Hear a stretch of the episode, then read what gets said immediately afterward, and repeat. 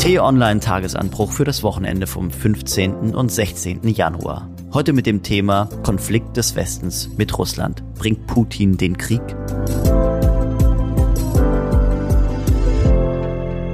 Herzlich willkommen, liebe Hörerinnen und Hörer, zur neuesten Ausgabe des Tagesanbruchs am Wochenende. Heute geht es um den Konflikt des Westens mit Russland vor dem Hintergrund der Ukraine-Krise. Mit dabei, wie immer, T-Online-Chefredakteur Florian Harms und heute, nicht zum ersten Mal, aber in dieser Runde zum ersten Mal Außenpolitik-Redakteur Patrick Diekmann. Herzlich willkommen, ihr beide. Hallo. Hallo und herzlich willkommen. Ja, Florian Patrick, wir wollen heute über Russland sprechen, wie ich angekündigt habe, dem flächenmäßig größten Staat der Welt. Ein Land mit langer Geschichte und einem Präsidenten, der, ich denke, das kann man sagen, Konflikten nicht aus dem Weg geht, sondern sie vielleicht sogar anfeuert. Oder wie würdet ihr das sehen? Ich glaube, das vielleicht kannst du streichen, Sebastian. Das ist so. Putin verfolgt eine revisionistische Politik. Er will die Uhr zurückdrehen und Russland wieder zu alter Größe führen. Ja, absolut. Nach dem Zerfall der Sowjetunion war es so, dass viele ex-ehemaligen Sowjetrepubliken sich unabhängig erklärt haben. Und Putin will tatsächlich die Uhr zurückdrehen, so wie Florian das gerade gesagt hat, und zumindest äh, diese Staaten in seiner Einflusssphäre halten. Und dieses Zeichen will Putin gerade setzen. Machen wir es doch mal konkret. In nächster Nähe zu Deutschland ist Putins Regierung in gleich mehrere Brandherde involviert. Also der neueste Fall ist Kasachstan, wir haben Belarus, wir haben die Ukraine. Korrigiert mich, aber ich würde sagen, der Konflikt von diesen dreien, den uns hier in Deutschland, vielleicht sogar in Europa am meisten beschäftigt, ist die Ukraine. Vor diesem Konflikt scheint das meiste Gefahrenpotenzial auszugehen. Sprechen wir doch mal über diesen Fall. Patrick, wie ist die Lage dort? Auf jeden Fall bedrohlich. Ich glaube, jede Grenze, wo über 100.000 Soldaten stehen, wo zahlreiches militärisches Gerät aufgefahren ist, ist in irgendeiner Weise bedrohlich und es braucht da nicht viel, damit es eskaliert. Auch wenn eine der Seiten, gerade Russland, das vielleicht auch nicht will. Meine Einschätzung geht in die Richtung, dass ähm, Putin keine Invasion der Ukraine will. Das wäre zu teuer. Also es wird immer argumentiert, dass Russland das vielleicht machen wird, um ein Zeichen zu setzen an die ehemaligen Ex-Sowjetrepubliken. Daran glaube ich beispielsweise gar nicht. Weil in der Ukraine würde Russland ein Land besetzen, was größtenteils diese Besetzung nicht will. Und Putin hat Respekt vor diesen zivilbürgerlichen Protesten, die es dann geben könnte. Und wenn es diese Proteste Russland zurückdrängen würden, hätte das genau ein falsches Signal an die ehemaligen Sowjetrepubliken. Das finde ich sehr interessant. Ähm, die Ukraine ist ja nicht homogen. Sie ist ja, wenn wir das mal ganz grob sagen, in zwei Teile gegliedert. Es gibt eher die Westukraine, die wirklich sehr westlich denkt, europäisch denkt, auch diesen ukrainischen Patriotismus pflegt. Und dann gibt es ja östlich des Dneprs, des Flusses, der so einmal von Norden nach Süden durchgeht, eher eine, ich sag mal, östlichere Ukraine mit vielen russischsprachigen Menschen. Und glaubst du auch, dass dort die Ablehnung der Bevölkerung genauso stark wäre, würden Truppen jetzt vielleicht nur in diesen Teil des Landes einmarschieren? nicht genauso stark. Also du hast ein extremes Ost-West-Gefälle in der Ukraine, aber die Ukraine haben ein Unabhängigkeitsreferendum gemacht äh, nach dem Zerfall der Sowjetunion. Und da war es selbst im Donbass so, dass 83 Prozent der Bevölkerung gesagt haben, wir wollen nicht zu Russland gehören. Auf der Krim sah es anders aus tatsächlich, da waren es nur 53 Prozent. Das heißt, diese Mehrheit war wirklich immer knapp auf der Krim. Aber natürlich gibt es dieses Ost-West-Gefälle. Und wir haben ja den Donbass quasi schon mit russlandfreundlichen Milizen quasi kontrolliert. Und je mehr man dann jetzt annektieren würde oder einnehmen würde, je schwieriger wäre es, da für Russland Fuß zu fassen. Und das hätte eigentlich keinen Sinn. Ich würde gerne noch mal einen Schritt zurückgehen, weil ich das Gefühl habe, wir sagen das so hinweg, hunderttausend Soldaten an der ukrainischen Grenze. Ich frage mich gerade, ja, wo kommen auf einmal diese hunderttausend Soldaten her? Und wenn du gesagt hast, Russland plant keine Invasion, ja, was machen dann 100.000 Soldaten an der Grenze? Ja, ich glaube, man muss sich da so ein bisschen in den Herbst zurückversetzen und schauen, wie war die Lage zu diesem Zeitpunkt und welche Möglichkeiten hatte Putin überhaupt zu dieser Zeit. Das Problem ist, Russland wollte wieder an den Verhandlungstisch, vor allem mit den USA. Und als Putin hattest du zu dieser Zeit überhaupt gar nicht so viele Möglichkeiten, an diesen Tisch zu kommen. Und deswegen musstest du eine militärische Bedrohungslage konstruieren, um dem Westen zu vermitteln, okay, wir könnten jetzt angreifen. Ähm, weil im Herbst war es so, die Ukraine war eigentlich gar nicht so ein großes Thema mehr und ähm, es gab Sanktionen gegen Russland, die Putin eigentlich loswerden wollte, aber das hat er nie wirklich geschafft. Von den G8 wurde aufgeschlossen, das sind ja bekanntlich jetzt nur noch die G7. Ne? Und die Sanktionen flossen so für sich hin und niemand hat mal darüber gesprochen. NATO und die EU haben sich so ein bisschen auf China konzentriert mit ihrer sicherheitspolitischen Strategie. Und ähm, Putin hat immer noch das Selbstverständnis der großen ehemaligen Sowjetunion, Russland als Weltmacht auf Augenhöhe mit den USA. Und das gerät halt immer mehr ins Wanken, weil man sich jetzt auf einmal auf China konzentriert. Und Putin möchte eigentlich von seinem Selbstverständnis her diesen Platz einnehmen. Ich glaube, es kommt aber noch etwas hinzu, was viel banaler ist. Wenn man nochmal zurückschaut, wann hat das begonnen mit dem Truppenaufmarsch, dann war das die Zeit, in der Putin sehr unter Druck war aufgrund der Corona-Krise, weil nämlich in Russland das echt eskaliert ist. Weil die Impfkampagne nicht funktioniert hat, weil das Vertrauen in den Staat und seine Impfstoffe wirklich gering war und weil die Kritik zunahm an der Corona-Politik der Regierung und damit wurde das auch gefährlich für Wladimir Putin. Und dann hat er etwas gemacht, was er immer tut, wenn er unter Druck gerät, auch in der Vergangenheit schon. Er spielt die nationalistische Karte, kreiert einen äußeren Feind und sagt, guck mal, der Feind bin nicht ich oder der Gegner, sondern der sitzt da drüben im Westen. Gegen die müssen wir wieder vorgehen. Jetzt schließen wir unsere Reihen, liebe Leute, wir setzen auf Patriotismus und jetzt zeigen wir denen mal, was eine Hake ist. Das mag nicht der einzige Grund sein, aber ich glaube, solche Beweggründe spielen dabei auch eine Rolle. Das ist ja ein Argument, das immer wieder herangezogen wird Putin schürt Konflikte, um sie dann zu benutzen, sei es als Ablenkungsmanöver oder was auch immer. Das siehst du genauso, Patrick. Das ist in der Tat auf jeden Fall der Fall. Ne? Gerade wenn innenpolitische Probleme entstehen, hat er jedes Mal außenpolitische gesucht, wie Florian gesagt hat. Hinzu kommt noch, dass es strategisch ein guter Zeitpunkt für Putin war. Weil er wusste genau, die EU ist gerade nicht handlungsfähig, weil auf der einen Seite ist Frankreich, die wollen jetzt in keinen Konflikt gehen, es ist ja Präsidentschaftswahlen dort. Deutschland war gerade in der Regierungsbildung und hat sich gar nicht so gefunden und man hatte in Russland hat natürlich Angst, was passiert jetzt mit der Regierung. Ein schwacher amerikanischer Präsident? Ein schwacher amerikanischer Präsident, der auch keine Konflikte haben möchte und das zumindest innenpolitisch nicht verkaufen kann. Der ist auch auf dem absteigenden Ast, was seine Umfragewerte angeht. Dementsprechend war es für Putin machtpolitisch ein guter Zeitpunkt, um hier in irgendeiner Weise nach vorne zu stoßen. Und das hat er gemacht. Vielleicht kommt ja noch was hinzu. Putin hat in den vergangenen Jahren das Militär massiv aufgerüstet, modernisiert aufgestockt. Und das die Leute müssen ja irgendwas zu tun haben. Mhm. Die können ja nicht nur in den Kasernen rumsitzen mhm. mit ihren neuen modernen Waffen und ihrem Selbstverständnis. So, die mhm. brauchen was zu tun. Aber es ist, ist, es ist ja mehr als Training, oder? Also Patrick, du hast gerade die Möglichkeit einer russischen Invasion in der Ukraine ausgeschlossen. Aber vielleicht geht es gar nicht um die ganze Ukraine, vielleicht geht es um jenen russlandfreundlichen Teil, den Florian genannt hat, die Ostukraine. Und dafür würden vielleicht 100.000 Soldaten reichen, um diesen Bereich zu besetzen. Und wir haben ja ähm, 2014 mit der Krim gesehen, dass dort, dort gab es eine Volksabstimmung über die Rückkehr zu Russland und da war ein, wenn ich mich richtig erinnere, eine überragende Mehrheit für die Rückkehr oder hm. für den Anschluss an Russland. Man muss natürlich immer schauen, wie aussagekräftig sind solche, solche Wahlen, solche Wahlen gerade mit gläsernem Kasten ja. und ähm, Leuten mit Kalaschnikows an den Wahlbüros. Ne? Deswegen muss man da immer so ein bisschen vorsichtig mit sein. Aber selbst, ich rede ja nicht nur von den wirtschaftlichen Kosten, die dann vielleicht entstehen würden, es geht ja auch um die politischen Kosten. Und Russland weiß ganz genau, sobald sie da ein Millimeter doch weiter vorrücken, dann würden Sanktionen fließen, die ja wiederum hart sein würden. Und das steht im kein Kosten-Nutzen-Verhältnis Verhältnis eigentlich. Florian, darf ich mal die Frage, was Russland antreibt, an dich richten und dich mit zwei Theorien, die es meiner Meinung nach dazu gibt, konfrontieren. Also es gibt diese eine, haben wir gerade dargelegt, Russland will seinen Einflussbereich ausweiten. Und dann gibt es die andere, ich würde es mal so beschreiben, immer dann, wenn in Ländern wie beispielsweise der Ukraine, Belarus, Kasachstan die Bevölkerung gegen die Regierung aufmüpfig wird, entsteht in Russlands Regierung die Angst, dasselbe könnte in Russland passieren. Und Putin bekommt auf einmal Angst um seine Macht. Das heißt, er muss dort in diese Länder hart reingehen, um sich selbst zu schützen.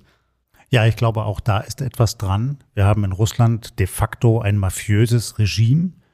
Der Staat wird von einer Geheimdienstklicke beherrscht, die aus St. Petersburg stammte ursprünglich. Auch Wladimir Putin war ja Geheimdienstler und ist immer unter dem Legitimationsdruck zu begründen, warum ausgerechnet diese Typen jetzt wirklich schon seit vielen, vielen Jahren da oben sitzen und jede Wahl immer komischerweise irgendwie gewinnen, ohne wirklich in Bredouille zu geraten.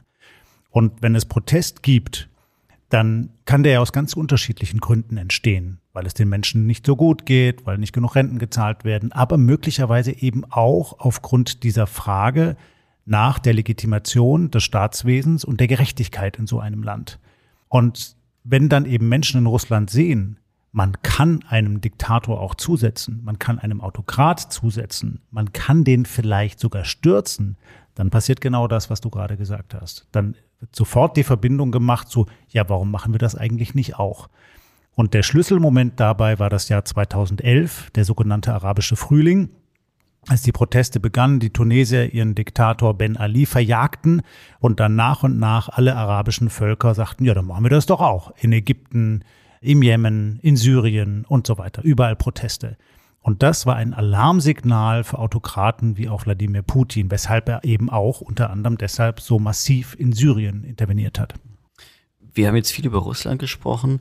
Vielleicht ändern wir mal den Blick und äh, schauen uns mal an, wie die ukrainische Regierung mit diesen Truppen umgeht oder allgemein mit dem aggressiven Verhalten Russlands. Denn in der Ukraine haben wir eine ganz interessante Konstellation, dass der ukrainische Präsident Zelensky ja in seinem früheren Leben sowas war wie ein äh, Fernsehkomiker. Er hat zwar Jura studiert, aber ist, naja, auf jeden Fall kein Politikprofi. Und so ein Mann steht jetzt ähm, Wladimir Putin gegenüber.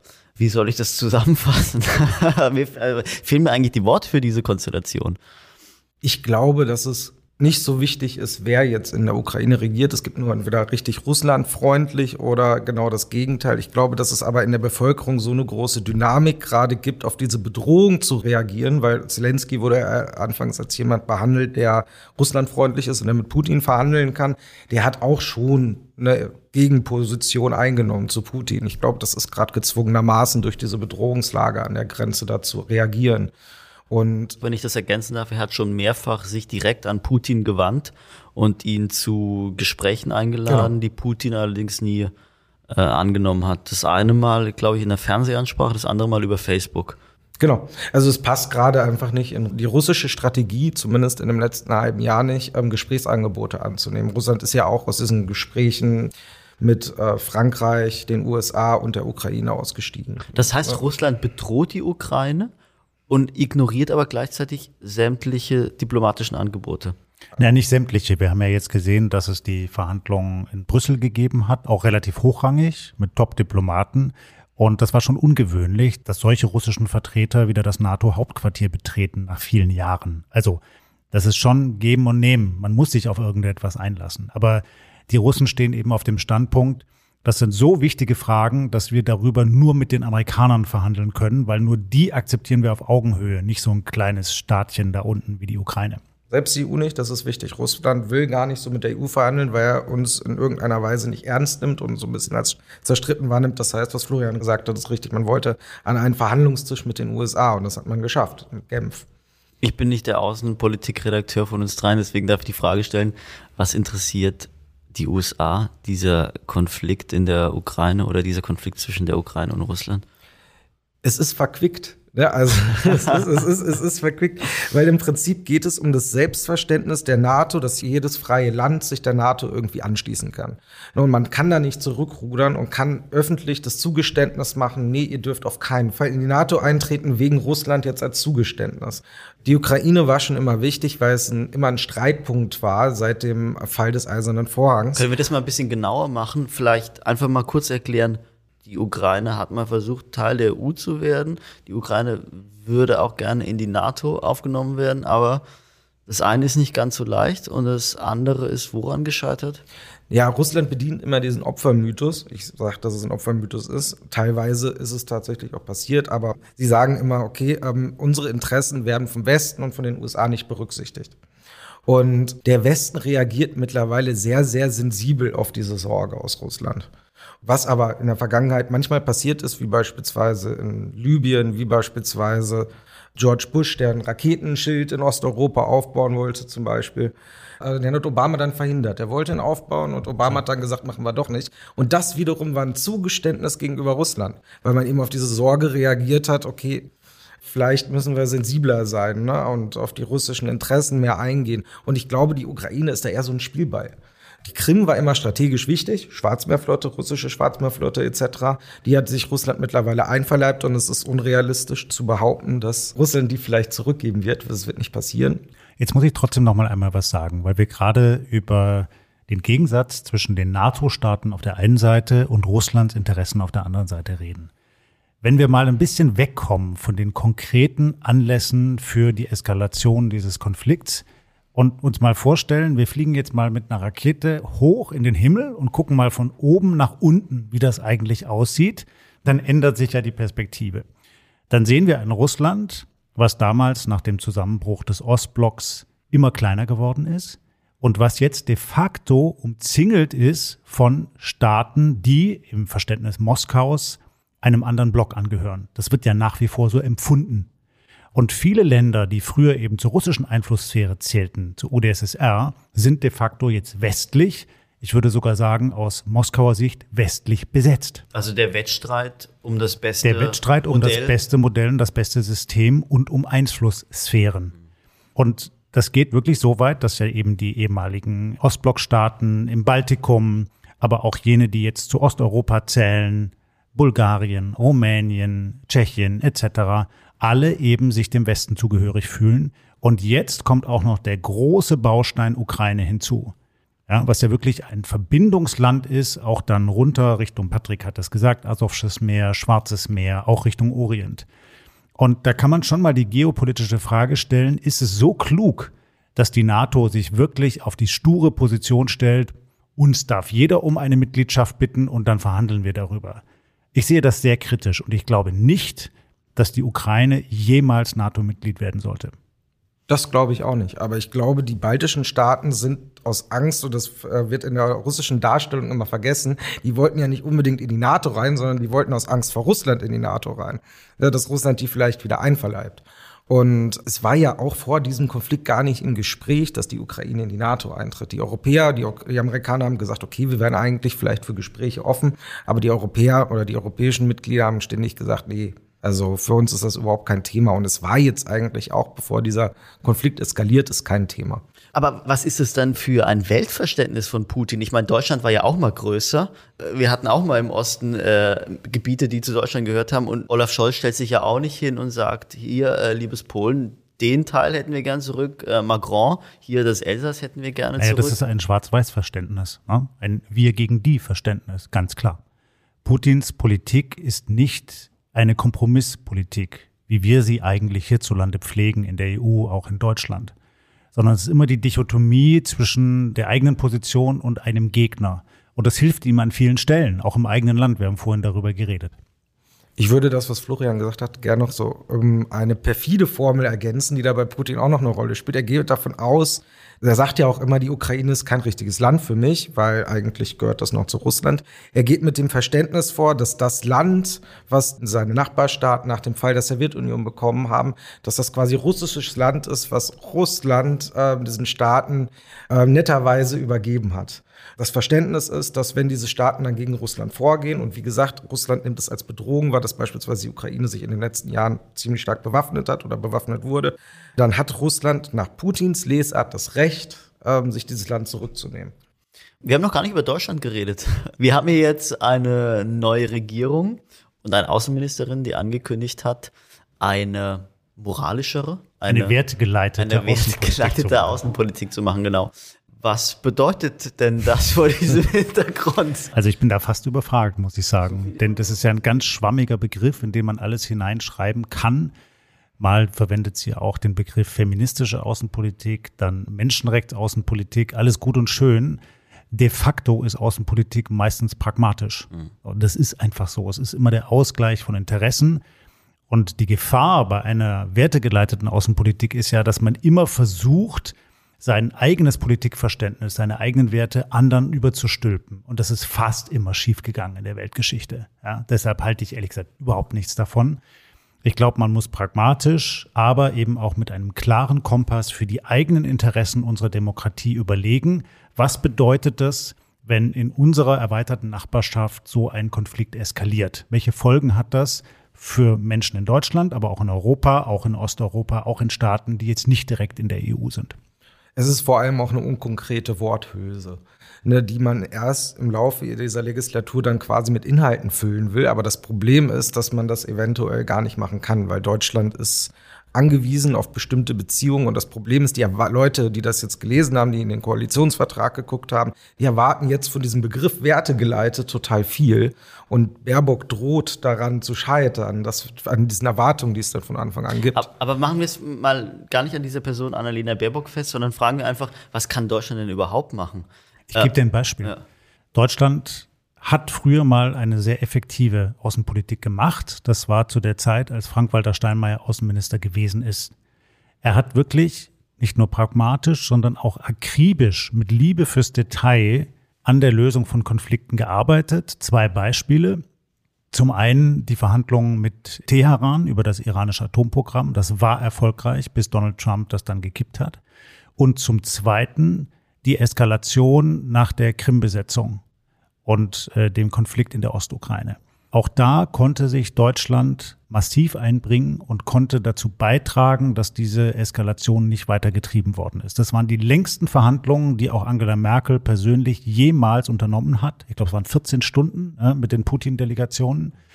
Und Steinmeier hat das angebahnt und hat dazu beigetragen, dass dieser Konflikt, wenn jetzt nicht gelöst, so doch zumindest ein Stück weit beruhigt werden konnte. Das ist gute Krisendiplomatie.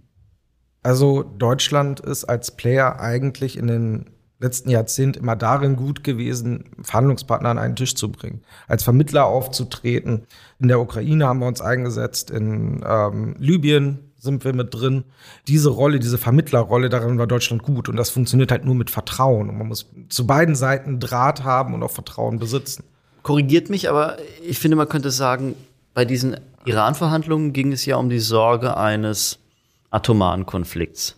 Und jetzt hier bei dieser Russland-Ukraine-Krise gibt es ja doch einige Beobachterinnen und Beobachter, die Sorge haben, dass das der Ausgangspunkt eines Dritten Weltkriegs. Ich übernehme das jetzt einfach mal, was einige Beobachterinnen und Beobachter sagen. Also auf der einen Seite die Sorge von einem Atomkonflikt, auf der anderen Seite die Sorge von einem möglichen Dritten Weltkrieg. Warum kriegt man jetzt in diesem Fall, anders als bei den Verhandlungen mit Teheran, die unterschiedlichen ähm, Konfliktpartner nicht an einen Tisch. Man ist ja, man ist ja immer mit Russland an einem Tisch. Ne? Russland hat diese Gespräche ausgesetzt, was strategisches Kalkül war für eine Zeit. Das hat Teheran auch gemacht. Jetzt ähm, gerade unter Donald Trump, als sie natürlich erbost waren, dass der das Atomabkommen aufgekündigt hat.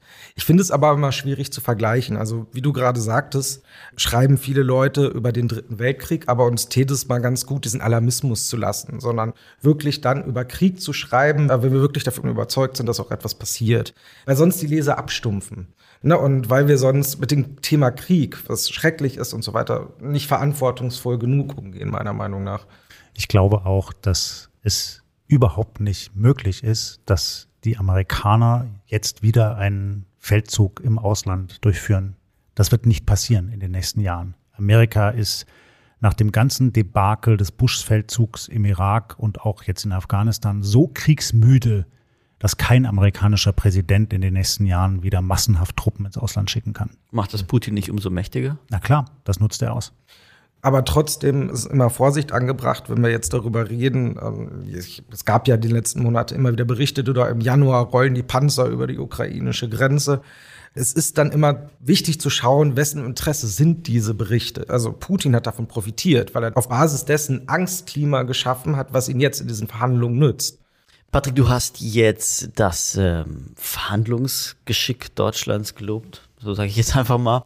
Es gibt auf der anderen Seite aber auch Leute, die sagen, Putin hätte uns ein Angebot gemacht und wir hätten es nicht angenommen. Ich möchte an die Rede Putins im Deutschen Bundestag 2001 erinnern. Wir sind natürlich am Anfang des Aufbaus der demokratischen Gesellschaft und der Marktwirtschaft. Es gibt auf diesem Wege viele Hürden und Hindernisse, die wir zu überwinden haben. Aber abgesehen von den objektiven Problemen und manchmal auch richtig, ganz ehrlich gesagt von eigener Ungewandtheit, schlägt unter allem das starke, lebendige Herz Russlands, welches für vollwertige Zusammenarbeit und Partnerschaft geöffnet ist. Sogar auf Deutsch. Putin hat damals ähm, Deutschland, der EU, das Angebot gemacht einer Sicherheitspartnerschaft. Ja, das ist eine Rede, die man in der deutschen Politik heute anders bewertet als damals und von der man einräumt, dass man sie damals unterschätzt hat. Man mag Putin unterstellen, dass er nicht immer aus lauteren Motiven argumentiert hat, dass er sicherlich auch manches nicht gesagt hat, was er eigentlich gedacht hat. Aber es wird schon heute so interpretiert, dass das ein Schritt auf den Westen zu war. Und das Angebot, lasst uns partnerschaftlicher miteinander umgehen. Vielleicht können wir ja sowas schaffen wie eine reformierte NATO, in der dann auch Russland Mitglied ist.